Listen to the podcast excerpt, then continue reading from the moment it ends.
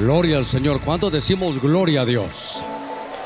Gloria a nuestro Señor. Vamos a abrir la escritura, tomamos ahí nuestros lugares y quisiera ah, participar un poquitito con ustedes de una faceta del Evangelio que está a todas luces clara ahí en la Biblia, pero que quiero recalcarla un poquitito. Primer, primera epístola de Pablo a los Corintios, eh, capítulo 15. Quisiera que buscara por ahí el verso 54.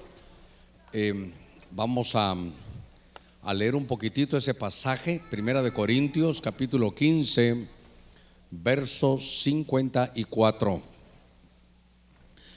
Es un pasaje que nos habla de la resurrección. Y solo quiero tomarme unos minutitos este domingo, porque esta faceta del Evangelio es una faceta que tenemos que tomarla en cuenta, porque es como Dios va o dejó ya establecido por la obra de Cristo, diga conmigo la obra de Cristo, dejó establecido que cómo Él transforma la derrota en victoria. Eso quiero trasladarle un poquitito. Dice la Escritura, en el nombre del Padre, del Hijo y del Espíritu Santo, pero cuando esto corruptible se haya vestido de incorrupción y esto mortal se haya vestido de inmortalidad, entonces se cumplirá la palabra que está escrita. ¿Qué o cuál es esa palabra que está escrita? Dice, devorada ha sido la muerte en victoria. Verso 55, ¿dónde está, o oh muerte, tu victoria?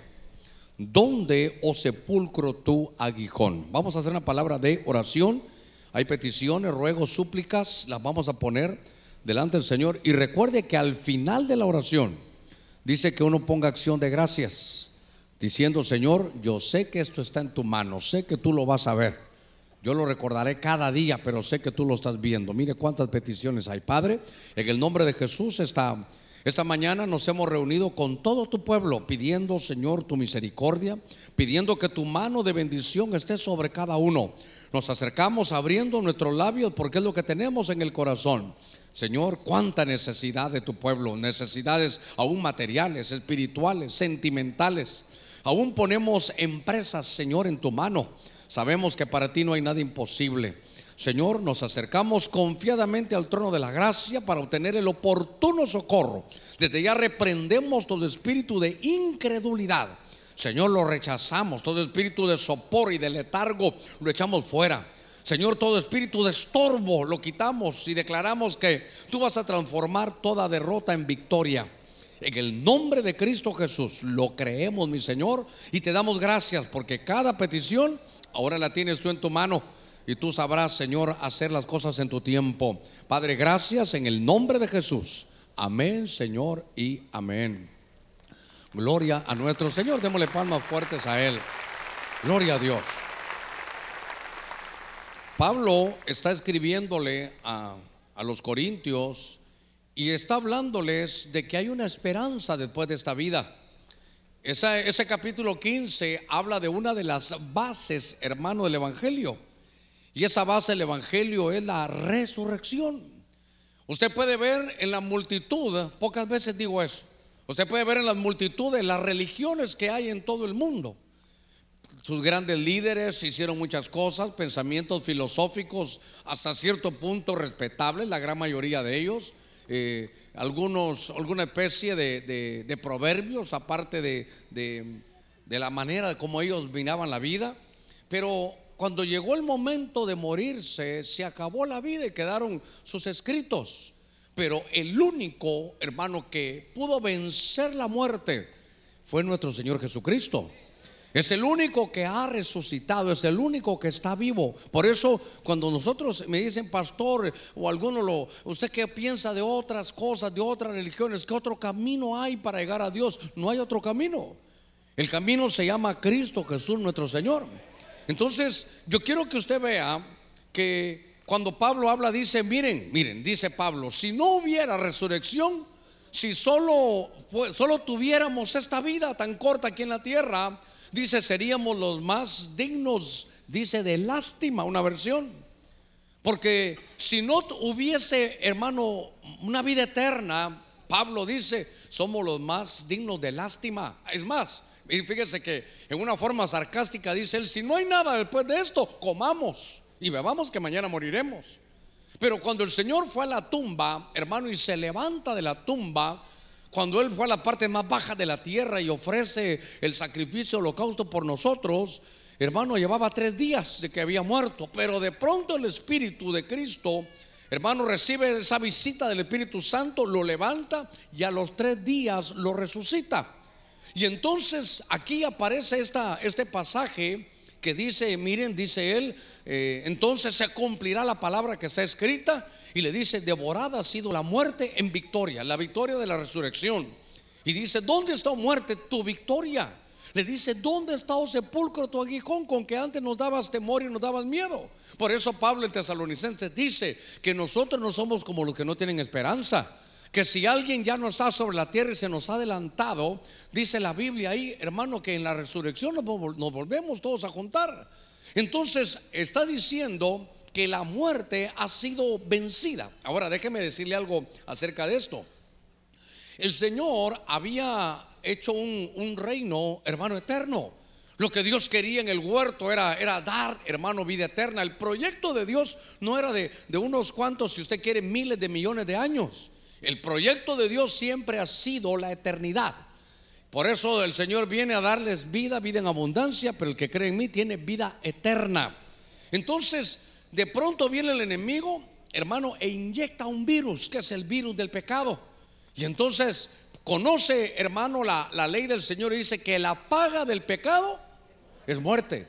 Y como entonces hay pecado en la tierra, hay muerte. Entonces lo que quería el, enemigo es destruir el propósito de Dios. La única manera que vio, hermano, el cielo en todo su desarrollo, en su pensamiento, en su, en su planeación, hermano celestial, era poder vencer a la muerte.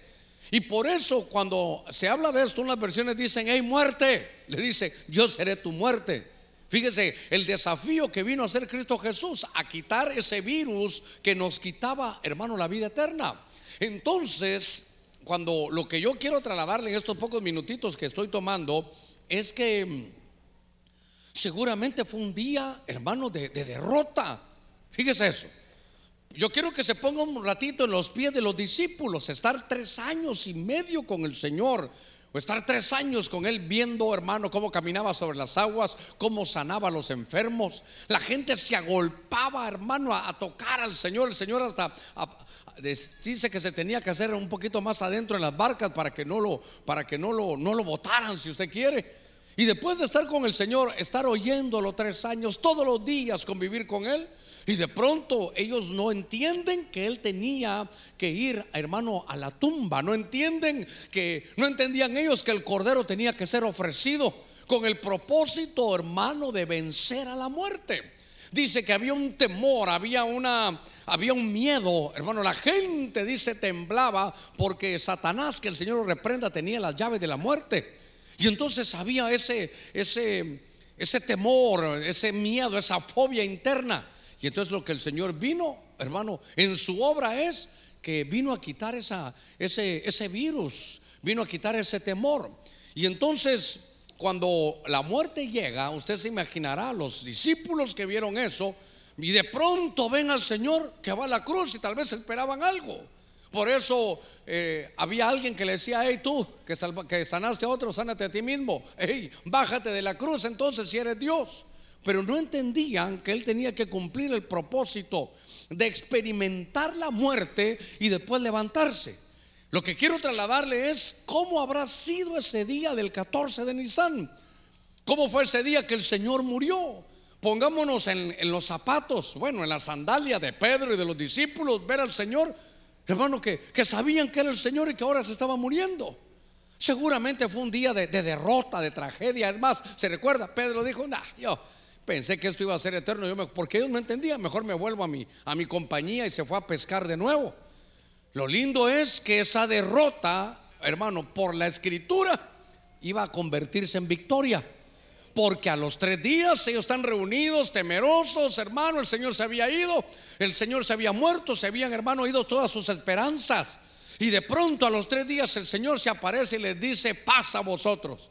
Entonces vieron que aquel que había muerto había resucitado. Vieron que había una esperanza. El día de derrota se convirtió en día hermano de victoria. Entonces, mire, a ver, démosle palmas fuertes a nuestro Señor. Gloria a Dios, gloria a Dios, gloria al Señor. Tres días después de la, de la derrota vino una tremenda victoria. ¿Por qué? Porque le dice, muerte, ¿dónde está tu muerte? Si de ahora en adelante todos los que crean en mí, aunque, aunque estén muertos, que la Biblia dice que duermen, ellos van a vivir. Les dice, sepulcro, ya no lo vas a poder tener ahí, porque cuando yo venga, los muertos en Cristo resucitarán primero. Luego nosotros los que vivimos seremos arrebatados juntamente con ellos y vamos a recibir, hermano, al Señor en el aire. Por eso, por eso le dice ahí, ¿sabes qué sepulcro? ¿Dónde está tu victoria? ¿Dónde está tu aguijón? El Señor hizo esa faceta del Evangelio, es la que me interesa trasladarle en estos minutitos de este domingo. ¿Cómo vino usted? Yo no sé. ¿Cómo va a salir? Espero que salga en victoria. Usted pudo haber venido derrotado, pudo haber, hermano, enfrentado un fracaso, pero hoy vamos a salir en victoria. Démosle palmas fuertes a nuestro Señor. Gloria a Dios. Mire, gloria a Dios.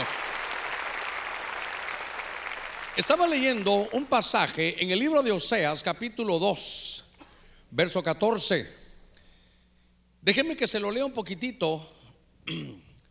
Aquí en el libro de Oseas, capítulo 2, verso 14, dice, por tanto, he aquí, la seduciré. Oiga, la llevaré no a Canaán, la llevaré al desierto y le hablaré al corazón.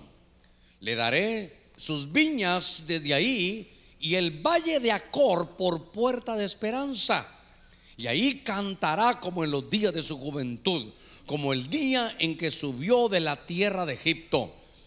Note usted que en este pasaje están hablando, bueno, sobre todo en el libro de Oseas le hablan, hermano, a un hombre llamado Efraín.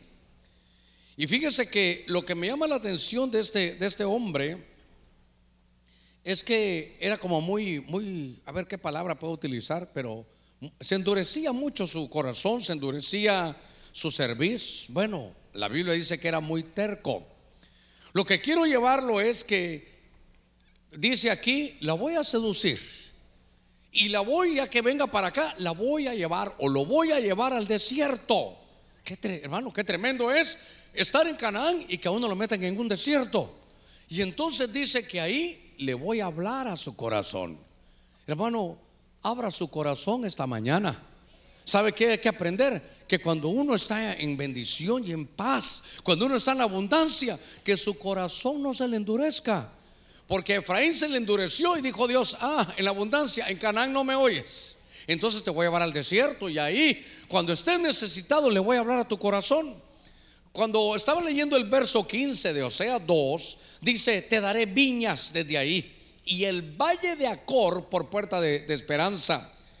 El valle de Acor aparece en el libro de Josué, en el capítulo 7, cuando se habla de hermano de, Acán. Y entonces lo que sucedió ahí es terrible. Recordará usted aquel hombre, creo que es, es Josué capítulo 6 y 7, por ahí estará. Y entonces aparece aquel hombre llamado Acán, hermano de la tribu de Judá, de los líderes Dice, ¿quién irá primero a la batalla? Judá irá primero. Era de los líderes que iban primero a la batalla. Eran de los de vanguardia, era Acán. Y de pronto van a enfrentar ellos, usted sabe, lo hemos hablado, la ciudad de Jericó. ¿Cuántas veces no le hemos predicado que era la frontera, hermano de la abundancia?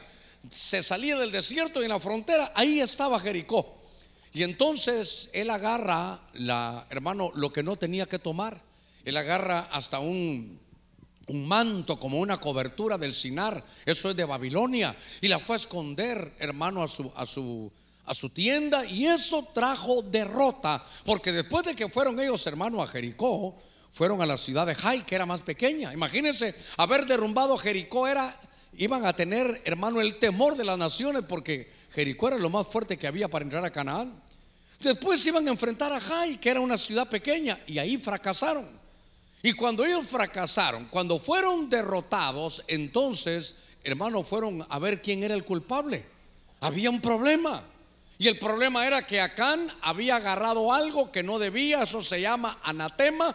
Anatema es algo consagrado para destrucción.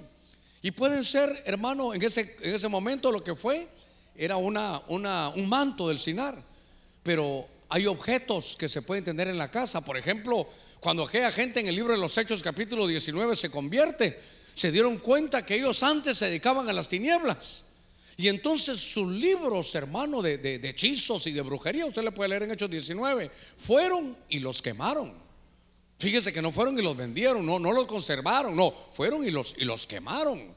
Porque era, eso era tener un anatema, hermano, en la casa. Libros, libros prohibidos, libros de tinieblas. Eso era tener anatemas. Ahora, a lo que quiero ir es que cuando se dan cuenta de esa derrota, Josué empieza, guiado por el Espíritu, a decir, aquí hay alguien que, que nos está causando derrota. ¿Sabe cómo? Aquí tenemos un Jonás, que mientras lo tengamos en el ejército, él nos está trayendo derrota.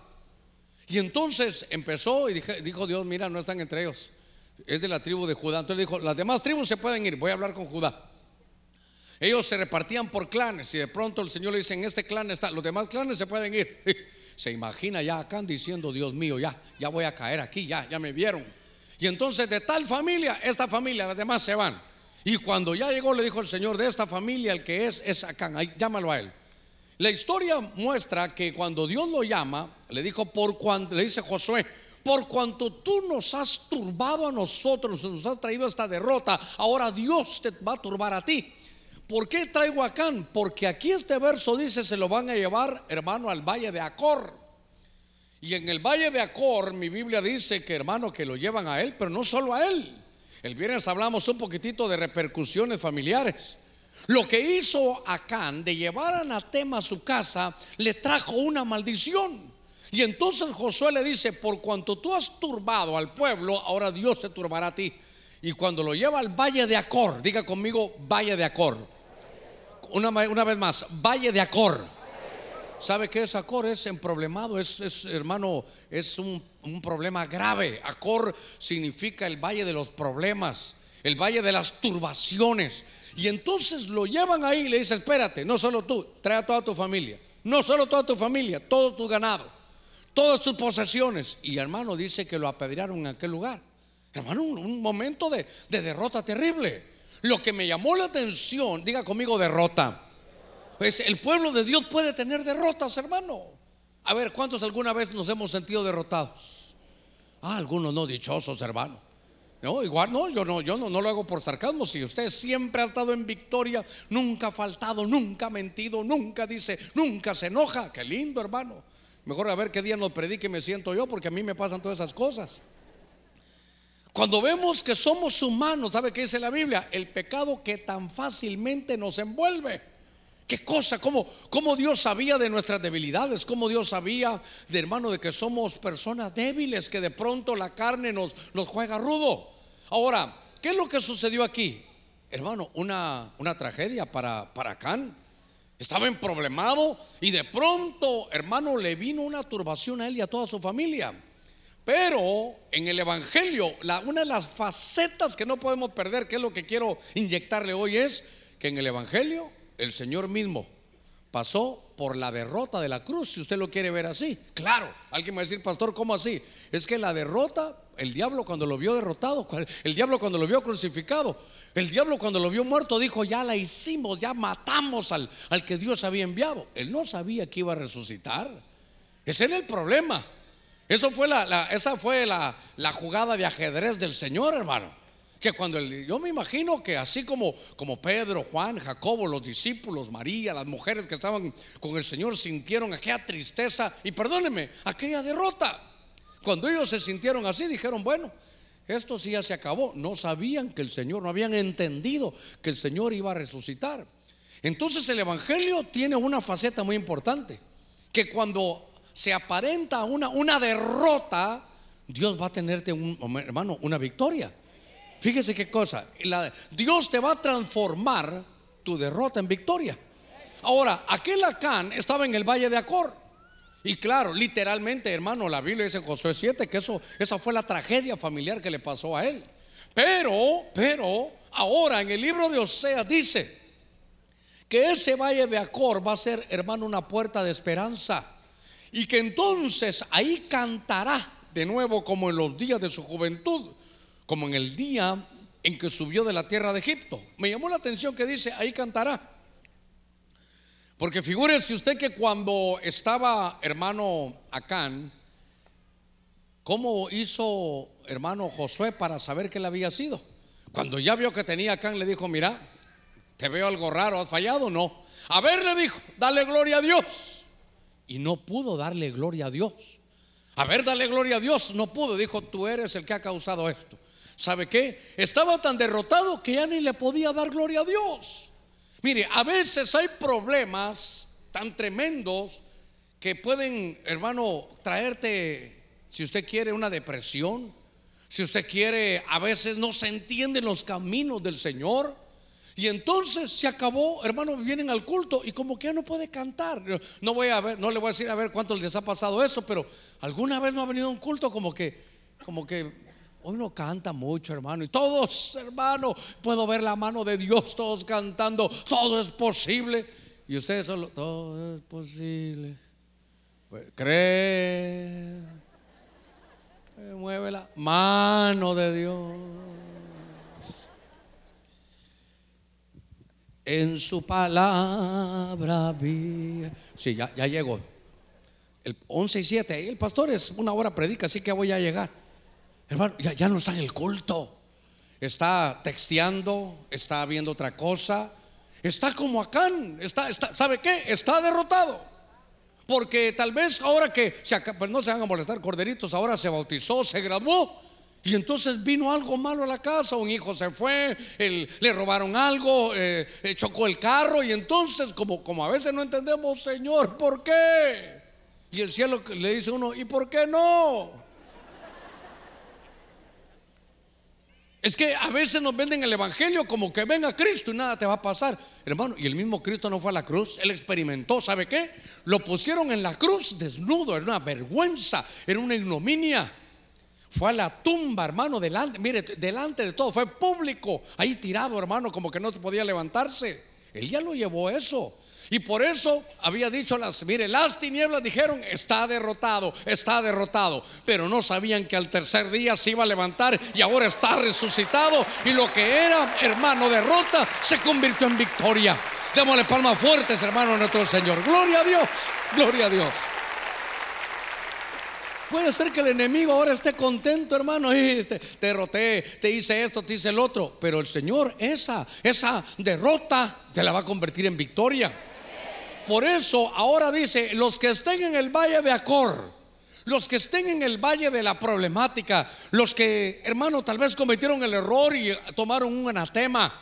Dice: ¿sabes qué? Esta mañana te voy a llamar. Es que, ¿por qué estoy en el desierto? Porque Dios te llevó ahí. ¿Para qué? Para hablarle a tu corazón. ¿Sabe qué, hermano? Para que recuperes tu primer amor.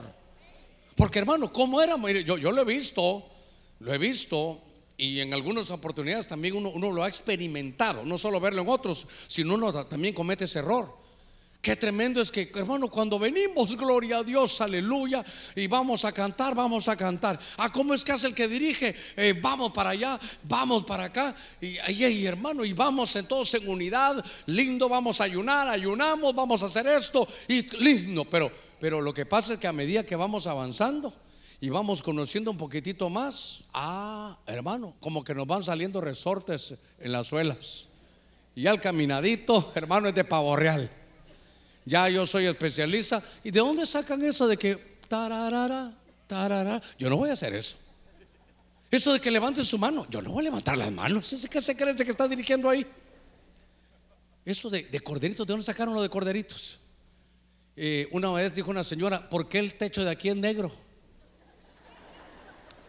Yo, hermano, yo digo, qué cosa, ¿verdad? Como entonces ahora estamos abundados y ya eh, eh, una, me, me preguntaron, ¿por qué no puedo ver las caras de los que profetizan?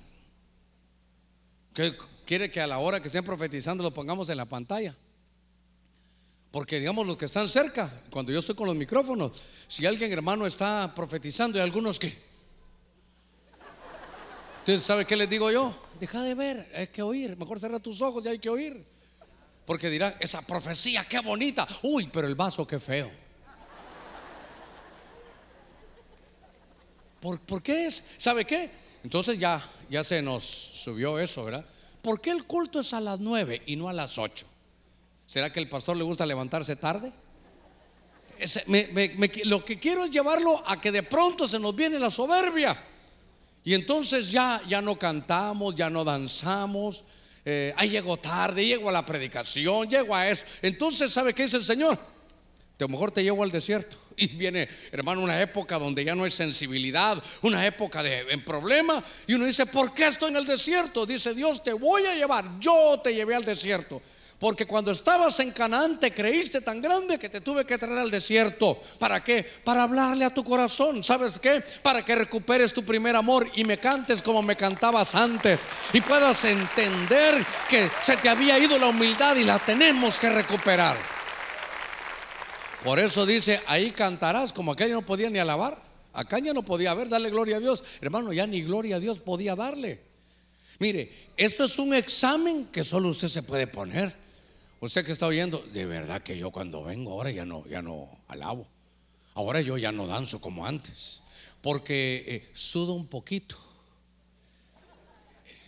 Y con el, eh, el, maquillaje que me puse hoy, dice una hermana, si sudo mucho, ay, no, se, se, me va a echar a perder el, el eh, ¿cómo se dice? Es el, bueno, el make-up para ponérselo así elegante, ¿verdad? O si no, ay, esta camisa me la estrenó hoy. De tanto ser así, la voy a sudar. Uy, hermano. Y antes una camisita, solo dos camisas blancas tenías. Una lunes, martes y miércoles y la otra jueves, viernes y sábado. Pero ahora como ya hay mucho, entonces ahora dice el Señor, ¿sabes qué? Una, una, una problemática. Ya no voy al culto porque tengo tantas cosas que hacer con tantas empresas. Si vengo el domingo ya no vendo en la pulpería. Y entonces dice el Señor, empieza, y los domingos, hermano, no vende nada. Y entonces, Señor, ¿qué pasa? Te llevó al desierto, te llevó al desierto. Pero no para destruirte, sino para convertir esa derrota en victoria, para que vuelvas al primer amor, vuelvas a cantar y vuelvas, hermano, a tener la esperanza, hermano, que, que debemos de tener. Entonces, mire, viene a mi mente un pasaje, solo lo voy a decir porque lo tengo en mi mente. En Lucas capítulo 5, no me va a preguntar los versos, pero es del 1 al 8, por ahí estará. En Lucas capítulo 5 aparece Pedro. Pedro era un hombre que era un empresario, era un pescador, él tenía, él tenía su empresa, tenía socios, hermano. Él tenía socios a Juan, Jacobo, Andrés, ahí tenía, hermano, todo su, todo su equipo, Pedro. Y entonces, hermano, eran los discípulos del Señor. Y dice que fue a trabajar. Lucas capítulo 5, usted sabrá los versos. Pero dice que empezaron y trabajaron toda la noche. ¿Y sabe qué? Y no pescaron nada. Mire, pero ni un resfriado pescaron, hermano. No pescaron nada. Y, y note.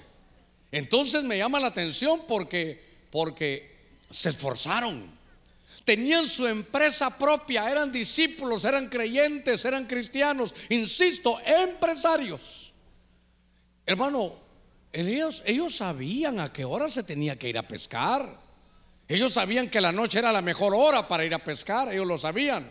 Y, no eran haraganes, se esforzaron, se esforzaron toda la noche, hermano, tirando las redes. Y dice verso 3 por ahí que, hermanos, los vieron y estaban lavando las redes. No agarraron pescado, solo basura agarraron.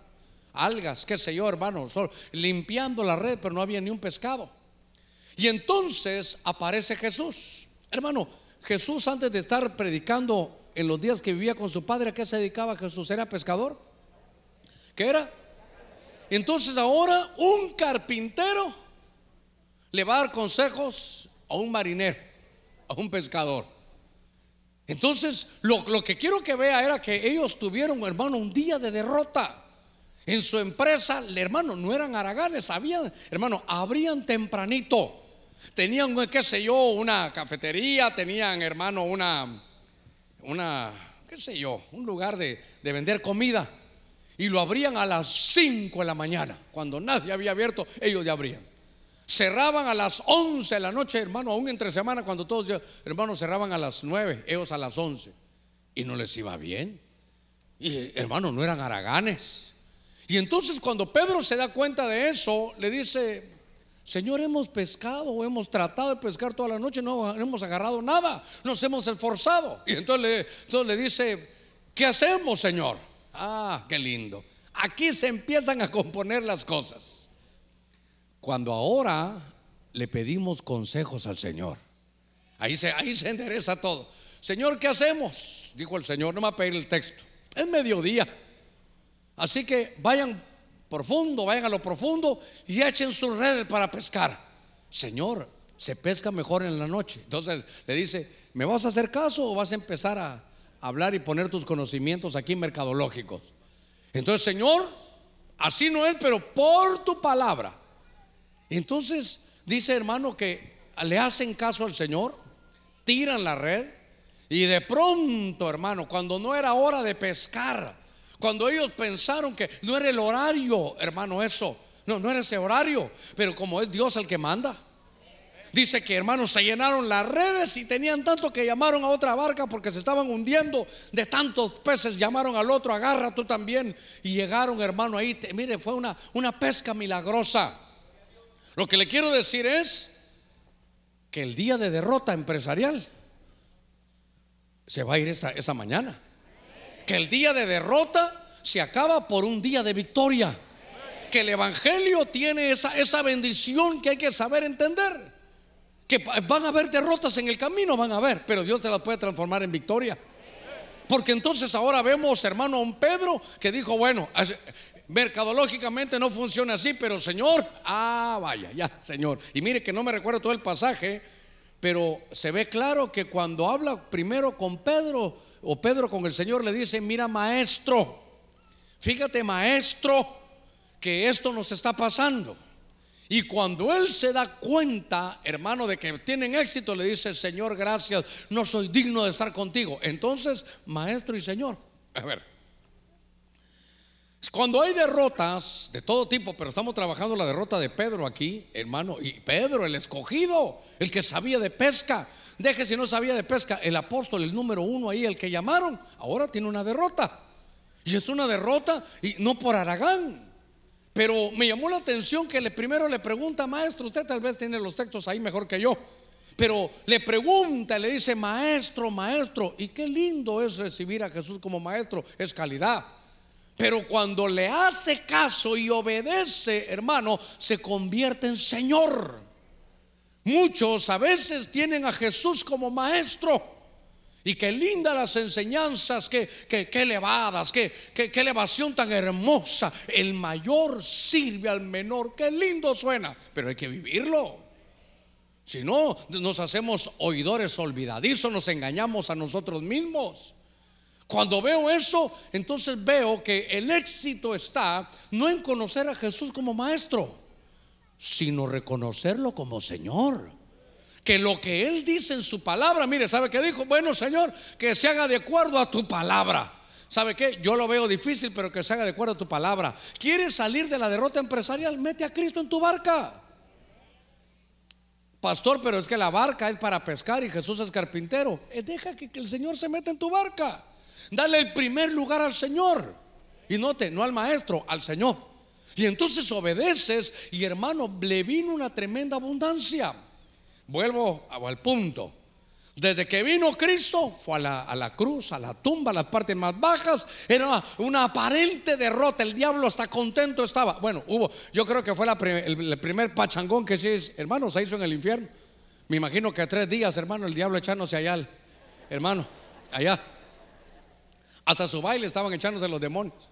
Hasta el Yancunú se echaron, hermano todos felices. Y de pronto tiembla la tierra, ¿qué está pasando? No sabemos, por favor, que vayan a averiguar. No, mire hermano, llegaron los demonios, diablos, ¿sabes qué ha pasado? Lo más terrible, nos han derrotado. ¿Por qué? Porque el que había muerto ha resucitado, se ha levantado y lo que era derrota se convirtió en victoria.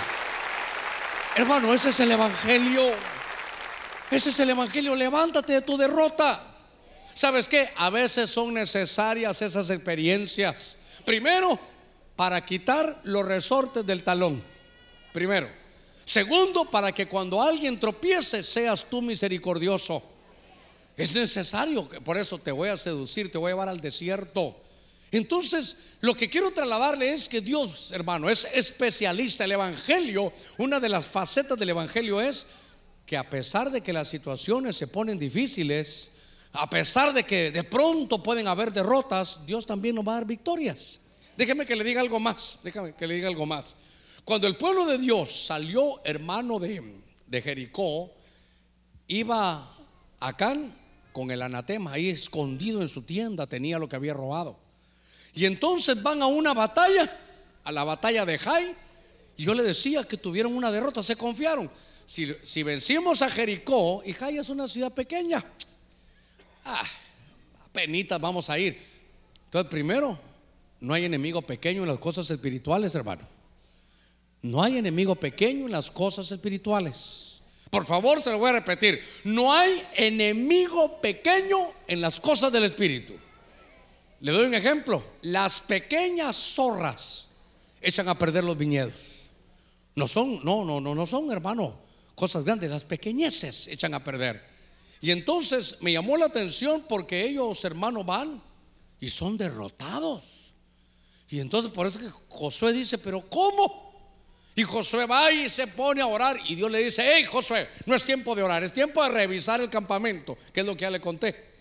Lo arreglan, hermano, el campamento. Y ahora, para nosotros, mejor que el Valle de Acor se convierta en puerta de esperanza. ¿Cuántos decimos amén a eso? Quiere decir que la perturbación, el problema que tenías, hoy Dios te abre una puerta de esperanza.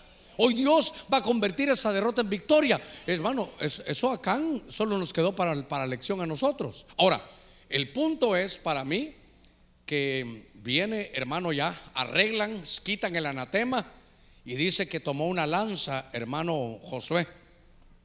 Y le dijo ahora el Señor, ahora ve que te voy a dar la victoria en Jai. Señor, pero ahí nos derrotaron. Enfócate bien y sabe que dice que él agarró su lanza y la puso para donde quedaba hermano Jai. Y dice que estuvo ahí hasta que la derrotaron. ¿Sabe qué es eso? Enfocarse en algo, hermano. Y note que Jai fue el lugar de derrota. Pero el Señor tiene una lección en el Evangelio, que en el lugar donde fuiste derrotado, ahí Dios te va a dar la victoria.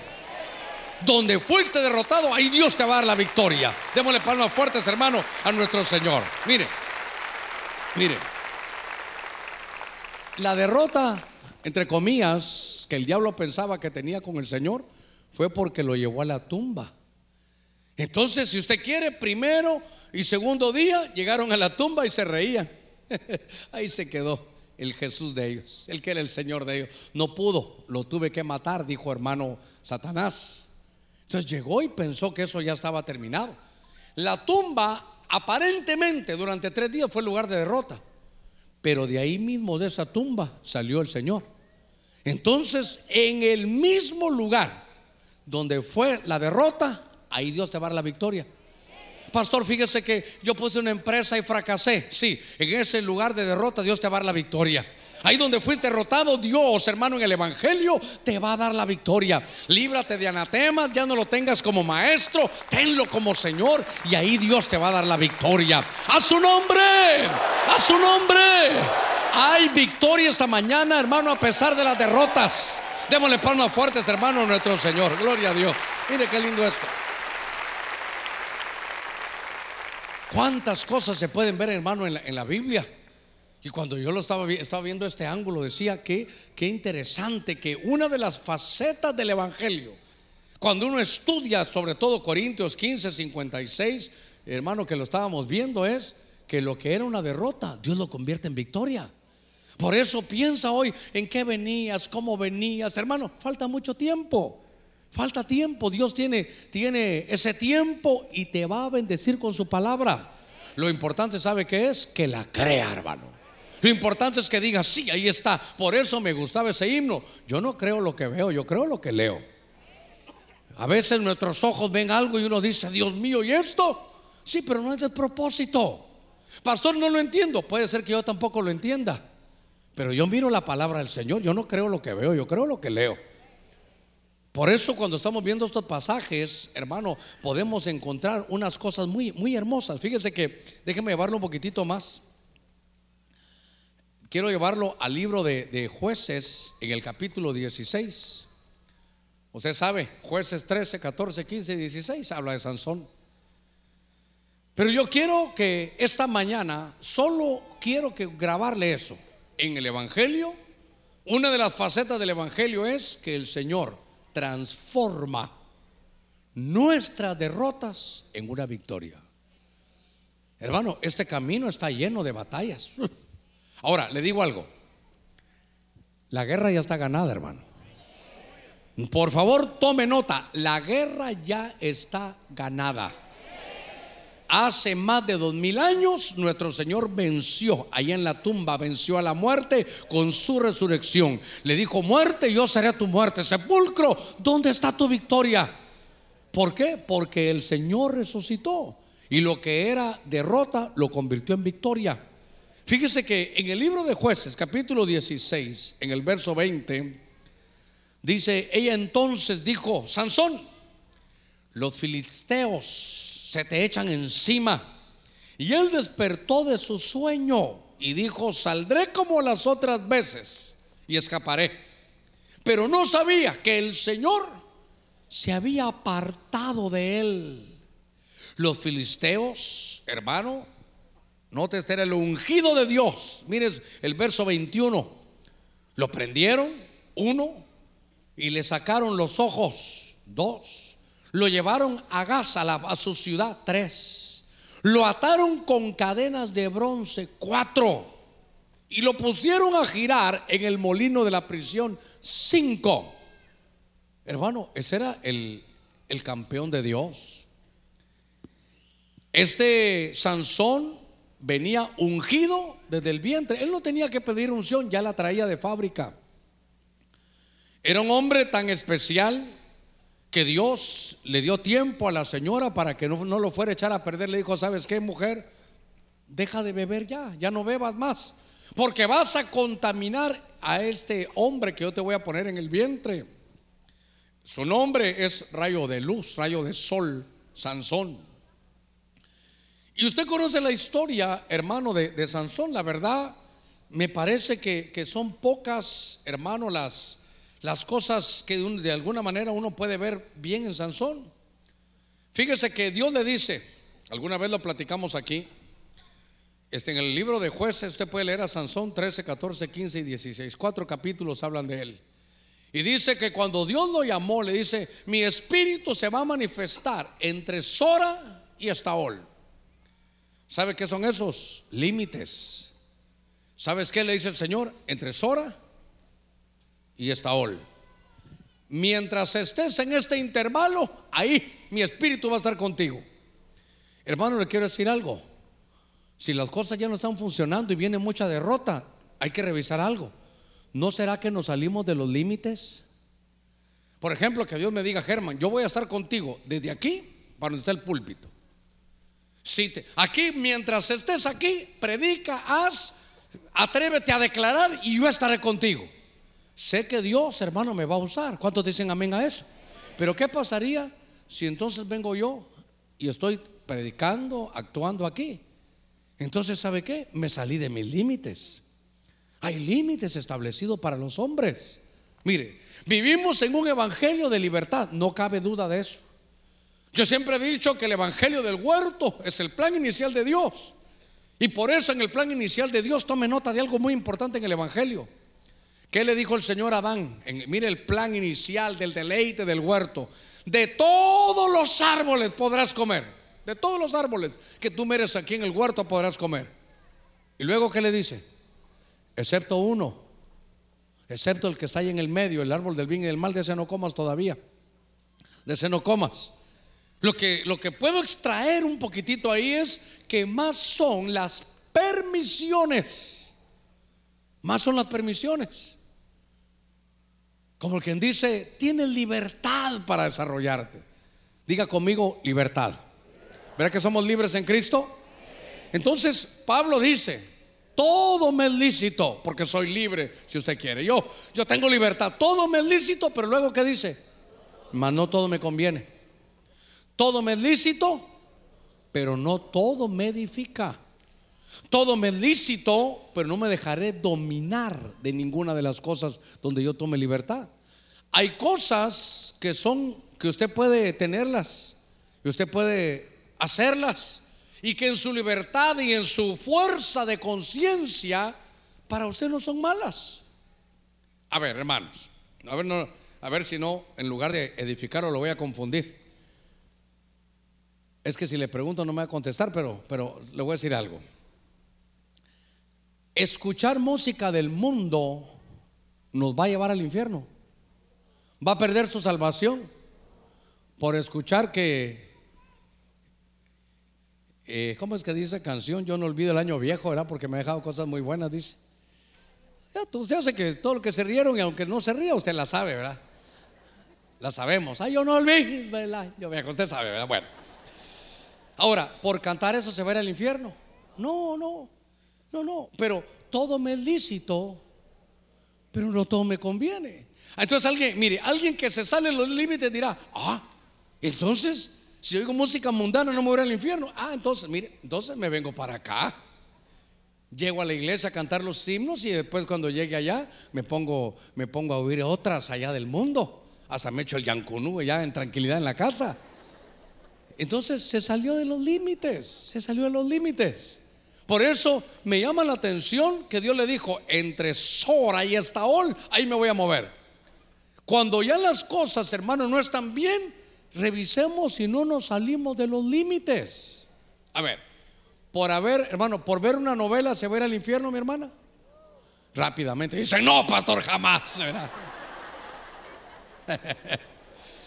Ay, Dios mío, es que son adictivas las novelas. Yo le conté, ¿verdad? Allá en Oregon, en un retiro. Creo que era en Oregon, no sé dónde, pero ahí estábamos en un retiro con la pastora. Y entonces toda la programación era en inglés, toda. Toda. Solo que estaba, creo que Univisión o Telemundo, algunas de esas estaban. Y entonces cuando llegábamos ya tarde, 11 de la noche, casi 12, ahí estaba la gaviota, hermano. Ahí estaba la gaviota. Entonces, ¿usted sabe cómo es eso? Claro, usted no sabe, usted nunca ha padecido de eso. Pero un capítulo que usted mire y ya le agarró el hilo, ¿verdad? Entonces llegábamos y pongamos noticias, no hay, bueno, la gaviota. Ahí estábamos. Ya el segundo día, ponete la gaviota. Creo que fueron como tres días. Mire, yo recuerdo que el último día veníamos con el apóstol Mario Rivera, otros siervos de Dios, y entonces, mire qué cosa, nos miramos con Inosca y mira la hora, ¿sí? ¿Qué pasó? A ver cómo va la gaviota. y entonces vamos en el elevador, nos subimos nosotros, hermano, y yo de broma, usted sabe, pues me gusta, ese es mi, mi carácter, ¿verdad? Entonces solo entramos, ya estamos en la casa, estamos en, perdón, en el hotel ahí, ahí estaba Ana también con nosotros, y entonces, hermano, y yo por molestar decía, gaviota, cuando, cuando llegamos, ¿verdad? Es como que se iba cuando se acababa la, la novela. Entonces era el último día, ya el otro día nos íbamos y cuando vimos, ya es tarde, ya es tarde, ya nos tenemos que ir. Entonces nos subimos ya todos juntos con unos pastores. Entonces, ¿en qué piso te quedas? En este, en este. Y entonces el, el hermano, el, el apóstol Mario, tan serio y guerra espiritual, y usted sabe, ¿verdad? Y entonces subimos. ¿Y en qué piso va Mario? Le dije, aquí en el cuarto. Ah, igual que nosotros. Perfecto. Y entonces empezamos a caminar. ¿En qué habitación estás? Ahí a la vuelta. Nosotros también, le dije. Perfecto. Entonces llegamos, cruzamos. Y entonces, Mario, ¿dónde estás? Ahí adelante. Y entonces le dije, mira, aquí estoy yo. Ah, yo estoy a la par tuya. Entonces me queda viendo. Vos sos el de la gaviota, me dijo. Bueno, bueno, lo que le quiero, démosle palmas fuertes al Señor, gloria a Dios. Mire bueno. Ay, Dios mío. Vos también la estabas viendo con nosotros, así que no te hagas, ¿verdad? Bueno. Lo que le quiero contar es que una cosa de esas no nos va a llevar al infierno, pero todo me es lícito. Se imagina, hay culto en el martes en la noche, pero hoy no mi novela. Eh, ya lo fregó la gaviota. Entonces, hermano, ahora vemos a Sansón que se sale de los límites. Entre Sora y Estaol yo voy a estar. ¿Y qué hizo él? Se fue a Filistea. Entonces aquí en Filistea era otra atmósfera. Aquí estaban obviamente los filisteos. Entonces él se movía en medio de las chavas, pero todas eran filisteas, porque no estaba en su pueblo. El lugar geográfico lo absorbió, hermano. Lo que quiero trasladarle es que de pronto este hombre va a tener, hermano, unas derrotas. Porque estando ahí, empezó a jugar con el pecado. ¿Sabe qué? Le gustaba mantenerse en los límites. Cuidado con eso. Cuidado con jugar con el pecado. ¿Sabe qué dijo él? Le dijeron, los filisteos te caen encima. Tranquilo, yo sé dominar esto. Yo sé manejarme al límite. Aquí estoy en la frontera. Un pie aquí, otro allá, rapidito. Ahí estoy en la frontera. Estaba jugando con el pecado. Y entonces, hermano, dice la escritura que se salió de los límites. Y él decía, saldré como las otras. Tranquilo, voy a salir como las otras. Hermano, me imagino que ese Sansón o esa Sansona, que a veces también hay, hay Sansonas también, me imagino que jugaba con las filisteas. Y a veces tenía aquí, hermano, a, Dalila. Y, cómo estás, Dalila? Mm, qué bonito tu aroma. Qué bien te huelen los labios y la boca. Y a esta, hermano, a esta distancia hablaba. Y cuando Dalila le iba a dar un beso, te veo mañana. Uh, hermano, se salvaba, hermano. Le gustaba jugar con el pecado. Cualquier parecido es por simple coincidencia, hermano. Sí, mire, ungido, pero jugando con el pecado. Ungido, pero en el límite. Le gustaba estar en los límites. Otra vez saldré como las otras. Sin embargo, no hay peor, hermano, texto que ese que dice, mas él no sabía que Jehová se había apartado de él. Y de pronto le caen encima. Cuando él quiere tener la unción de la fuerza, ya no la tiene. Ya no pudo seguir jugando con el pecado. Ahora es hermano expresa los filisteos y dice, hermano, que le sacaron los ojos. ¿Sabe qué? Lo dejaron, hermano, sin visión. Lo raparon, usted sabe lo que hemos hablado durante años, que lo que el pelo implicaba era la consagración, ya no es consagrado, le quitaron la consagración, ya no tiene visión, ahora está, hermano, amarrado, ya no es libre, perdió, hermano, su libertad porque se salió de los límites. Hermano, hay un límite establecido. Saúl, Dios lo aguantó todo, pero, pero ¿cuál fue? ¿De dónde se salió de los límites Saúl? Yo no le hablaba y él estaba desesperado. Podía buscarlo como él fuera, pero, pero ¿cómo fue que se salió de los límites? Fue a buscar una bruja. Ya que Dios no me habla, tal vez esta bruja le vas. Ya que Dios no me sana, tal vez este brujo me sana. Se salió de los límites. Y Dios se apartó de él. Hermano, note usted, perdió su libertad, perdió su visión, perdió su consagración y luego lo llevan al molino hermano de los, de los filisteos. Le estoy diciendo, la estoy hablándole de la derrota, hermano, no de cualquiera, es la derrota de un ungido. Y entonces, ¿se recuerda cómo, hermano? No sé si usted ha visto cómo funcionan esos molinos. Lo, lo tomaban, hermano, encadenado y empezaba a dar vueltas, vueltas, vueltas, todo el día dando vueltas y vueltas y vueltas en el mismo lugar en el mismo lugar. ¿Cómo sabe uno que está en una derrota? Cuando pierde la visión, hermano. ¿Sabe qué? Cuando se perdió la consagración. ¿Cómo sabe uno que está, hermano, derrotado? Mire, ahí estaban en el Sinaí, en el monte Sinaí, donde Dios hablaba. Estaban en el monte, ¿sabe qué? Le daban vueltas, le daban vueltas y le daban vueltas hasta que un día Dios les habló y le dijo, ¿saben qué pueblo? Ya basta de estar dando vueltas. ¿Sabe qué significa eso? ¿Sabe qué pueblo? Ya basta de estar en lo mismo ya. ¿Sabe qué? Te privaron de seguir avanzando. Pregunta el que está en la par suya, ¿ha seguido avanzando? Hermano, ¿ha seguido avanzando? Se recuerda cómo atravesó corderitos y después se metió a mayordomía y, siguió avanzando. Después se apuntó en un equipo, siguió avanzando. ¿Cuánto se tardaban las audiciones y usted vino y sacó aquel chorro de voz y le dijeron aprobado? ¿Seguiste avanzando? ¿Cuánto te costó entrar en el privilegio? Y ahora ni vienes, ¿seguiste avanzando? Por eso Dios dice, ¿sabes qué? Ya mucha vuelta. Pues, mire, era su pueblo. Y, no era un lugar malo, ahí estaban en el, monte de Dios. Dice el Señor, es que tienen que ir para adelante, ya se quedaron, mucho estar aquí, se quedaron ya mucho tiempo. Cuando veo esto, veo la derrota, está derrotado un campeón. Veo aquí a este hombre, ahora es payaso de los filisteos. Hermano, este hombre está podado. Este hombre ya no, ya no puede hacer nada. Es, es, una, es el día de la derrota de un ungido. Perdió la visión, perdió su consagración, perdió su libertad, perdió su avance. Qué terrible que perdamos. ¿Sabe qué? Le aseguro, en el caso de Sansón, se salió de los límites. Hay límites establecidos. Hay límites establecidos para todos nosotros. Y eso el Espíritu Santo, hermano, lo, lo pone. Cuando veo esto, veo un día, hermano, de derrota, de un ungido. Quiere decir que de la derrota, hermano, como lo puedo decir sin, por favor, que no me vaya usted a malinterpretar, pero a todos nos llega al final un día de derrota. Dice, el, eh, prepárame para cuando venga el día malo. Ah, va a haber entonces algún momento que es día malo.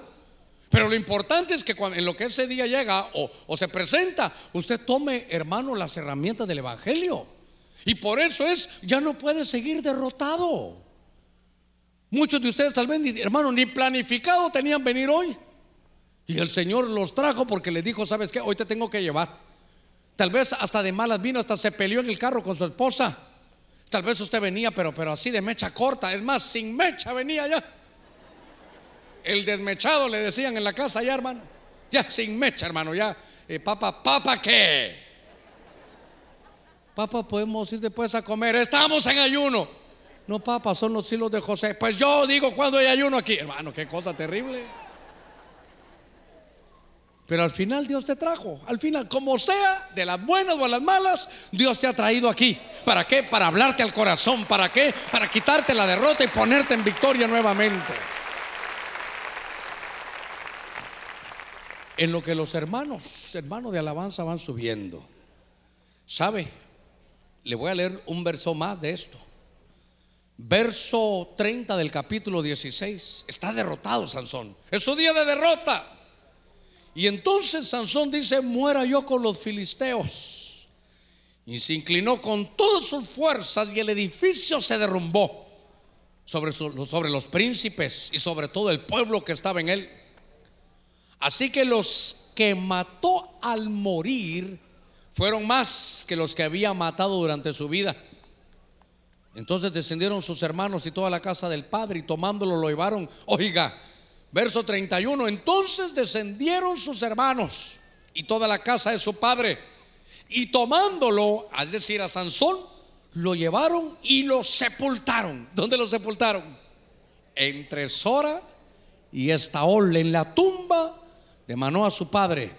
Él había juzgado a Israel durante 20 años. Hermano, note algo. Que aunque perdió la consagración, perdió la unción, sin embargo dice que al morir cumplió su comisión. ¿Qué le quiero decir?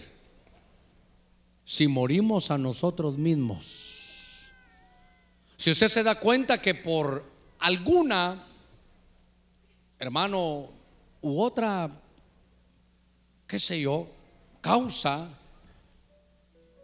no está cumpliendo su comisión o que fue derrotado. Cuando uno muere a sí mismo, entonces Dios puede empezar a hacer la obra. Le voy a rogar a todos que estén sentaditos. Este es el momento más importante.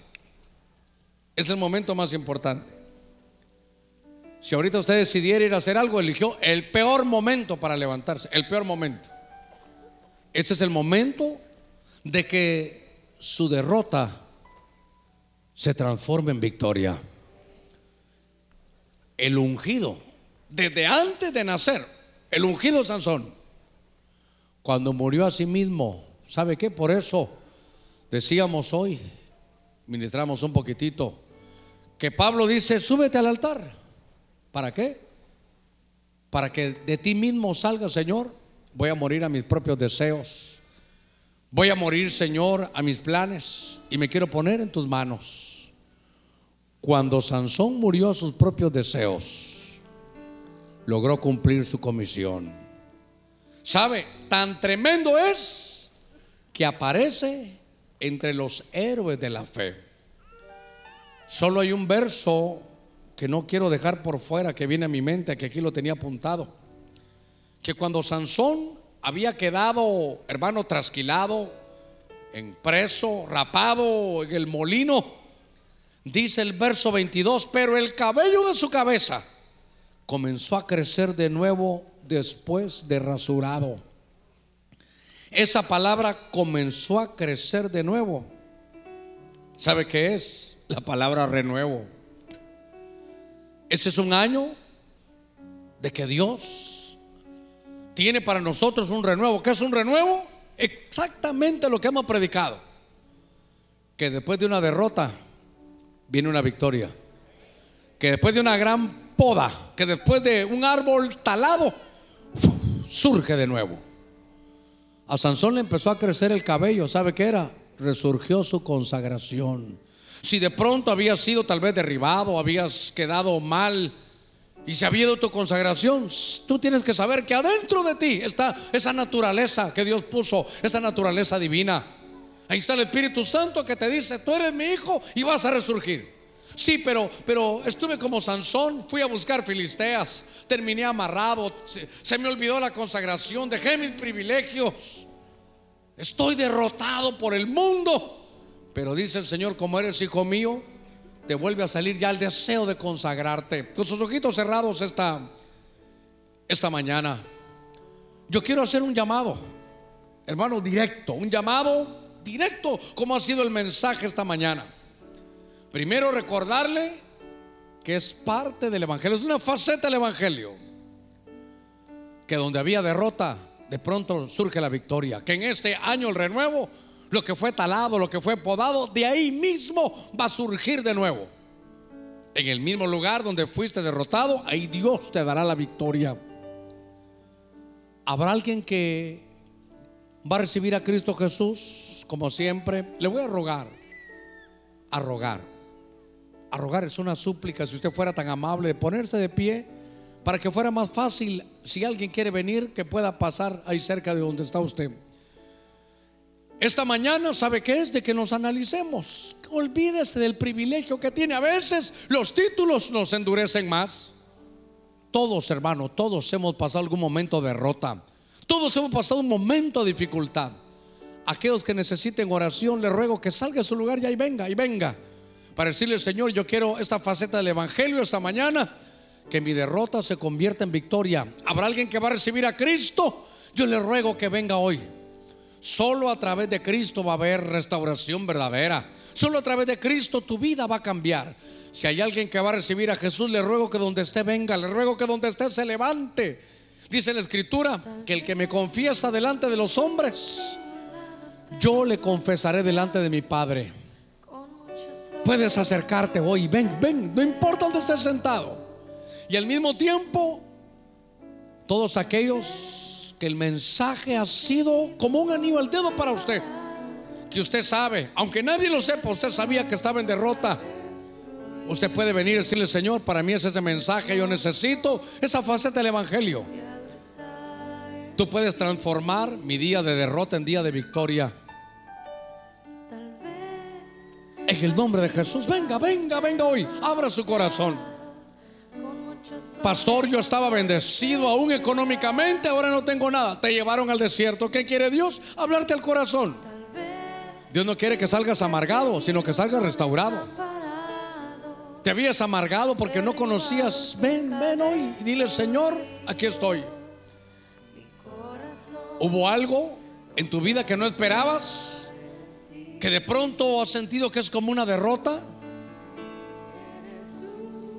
Hasta la muerte fue vencida.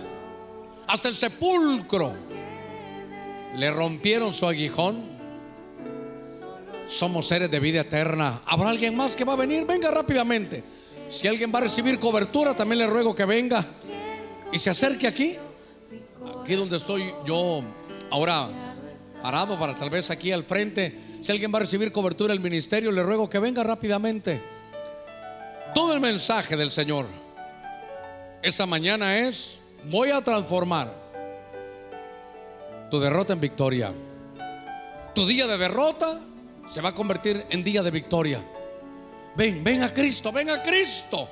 Solamente el Señor puede darte en el valle de Acor una puerta de esperanza. Hay esperanza. No pienses que todo se ha acabado. No pienses que no puedes salir de esta. No pienses que no te puede recuperar. Dios lo va a hacer. En medio de tu angustia, tu tristeza, de tu fracaso, de tu derrota, ven esta mañana. Ven, ven, ven a Cristo. En el nombre de Jesús. Acérquese, acérquese, venga Cristo, venga Cristo. Todo el que está cansado de tanta derrota, ¿sabe qué? Cansado de tanta derrota, cargado. Dice, yo te voy a hacer descansar. Mi yugo es fácil y mi carga es ligera. A través de la televisión, de la radio, de internet, donde este mensaje llegue. Tal vez usted no está aquí, pero puede arrodillarse allá en su casa. Si va en un carro escuchando, busque un lugar de parqueo y haga esta oración con nosotros. Dios te está hablando. No te le puedes escapar al Señor. Él quiere darte victoria. En el nombre de Jesús. En el nombre de Cristo, Espíritu Santo, muévete. Muévete. Oh, esta es tu casa. Tú eres el Señor. Derrota empresarial. Como Pedro en Lucas. Ven y dile, Señor, te entrego mi empresa. Manéjala tú. Te quiero hacer caso. Te quiero obedecer. Me quiero rendir. Padre, gracias, bendice, bendice. Espíritu Santo, es tu pueblo. Es tu pueblo, muévete, muévete en medio de nosotros. Trae victoria, trae victoria. Escribe en su corazón victoria en lugar de derrota. Gozo en lugar de tristeza. Se ha habilitado esta mañana. Abre tu corazón delante de Dios. Si has venido aquí al frente, sobre todo, abre tu corazón. Usted de su lugar, dígale, Señor, yo me llevo ese espíritu de victoria. En el nombre de Cristo, en el nombre de Jesús. Tómese su tiempo ahí para estar delante del Señor. Y dígale, Señor, yo soy tuyo y tuyo seré siempre. Mira lo que estoy viviendo, mira cómo el pecado ha llegado, mira cómo la derrota me había vencido.